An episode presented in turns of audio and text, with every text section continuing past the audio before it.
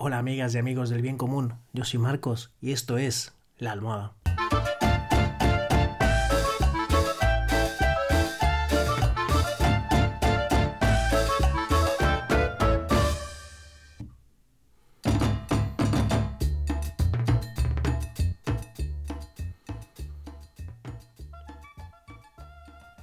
Hoy antes de irme a dormir os quiero hablar de la diferencia que veo en el tono, en el enfoque, en el mensaje entre las series que crea gente, guionistas, productores, eh, actores, actrices eh, de Estados Unidos y de otros sitios especialmente de Canadá, por lo que he visto. Al final, aunque seas una persona que viaja, que lee, que se documenta, que conoce otras realidades que van más allá de la de tu país, no puedes evitar que en todos los referentes culturales en los que te has criado, la tele que has visto de tu país, las costumbres en las que te has eh, impregnado totalmente desde que eras chiquitín, que has visto en tu pueblo, en, tu, en las ciudades grandes, eh, a la escuela que has ido, la familia que has tenido, eh, las experiencias deportivas, todo, no, no, puedes evitar que eso conforme de alguna manera cómo entiendes el mundo, los límites de alguna manera de, tu pensamiento. Y después de ver muchas, muchas series, que es una cosa que me flipa, veo como, obviamente no todas las series son iguales, eh, hay diferencias, hay excepciones, pero veo un patrón en las series de Estados Unidos y otro patrón, por ejemplo, en las series de Canadá. Son dos países enormes que están uno al lado del otro y sin embargo son bien diferentes y son conscientes de que tienen una cultura diferente. En muchas series eh, eh, y películas, eh, los mismos estadounidenses ridiculizan un poco el carácter de los canadienses que creen pues más amable, casi como más beato, ¿no? Ellos no llevan armas, te tratan bien, son amables, no sé qué, y sin embargo los americanos son como esos cowboys, ¿no? con con armas, ¿no? Eh, obviamente es como una caricatura y una generalización donde obviamente eh, hay millones de personas que no son así. Pero, pero esa manera de... E, e, eso que ya perciben ellos y que plasman a veces en las caricaturas que ellos mismos hacen en sus series y películas, yo creo que llevan parte de razón. Las series americanas, incluso las que más me gustan, eh, muchas veces proyectan el, tipo de sociedad, eh, creo yo, más desordenada, más caótica, más de la ley de la selva, más del sálvese quien pueda, que tienen ahí respecto a otros países del mundo, como pueda ser Canadá o como pueda ser la misma España con todas las cosas que tenemos por mejorar. Y así hay series que incluso con premisas interesantes como Into the Wild, que plantea, está en Netflix, es una de las series más vistas, que plantea que por una extraña razón, de repente el Sol empieza a emitir unas eh, radiaciones que pues matan a todo el mundo. Y solo sobrevive la gente que todavía no le ha llegado esas radiaciones porque está en la noche, ¿no? Está en la parte de la Tierra donde es de noche. Así que un grupo de gente que va en avión eh, oye estas noticias, entonces intenta volar siempre hacia la noche.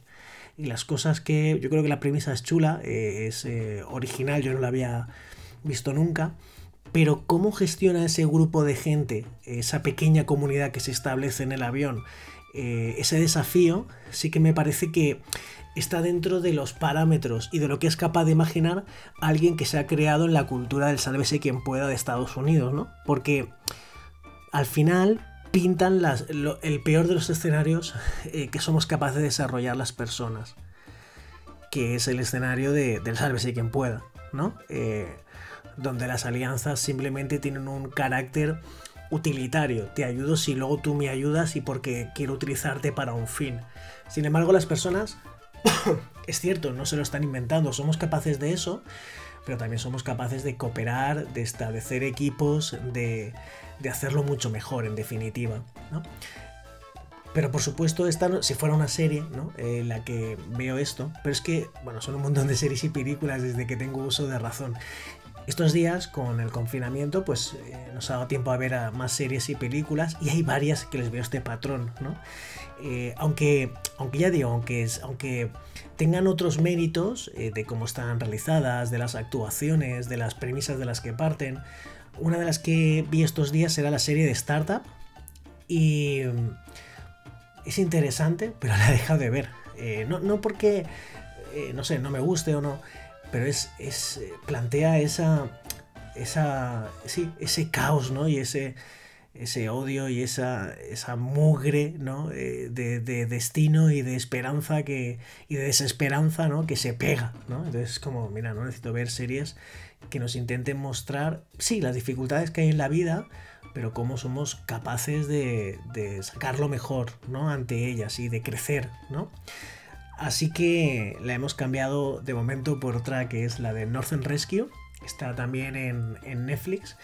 ¿Y por qué lo de las series canadienses? Porque eh, la verdad que la Northern Rescue no sé, no sé qué producción tiene, pero por ejemplo una de las series que más me gusta es Anne with Annie, que es una historia, es una historia canadiense de una autora canadiense y, y la serie también es de producción canadiense y es, bueno, es fantástica, ¿no?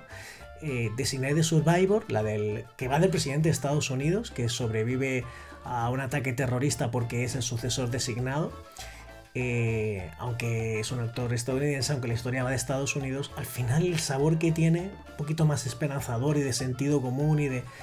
La serie se rueda en Canadá y tiene parte de la producción canadiense y... No sé, lo he visto con, con varias eh, series, ¿no?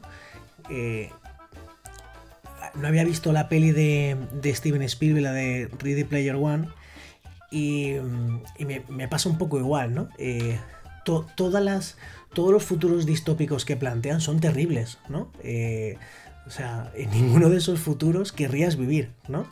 El otro día comentaba la serie Future Man, lo mismo. Eh, me ha encantado la serie de Upload, que está en Prime Video. pero todos son futuros que dices madre mía, ¿no? Eso es lo que nos espera.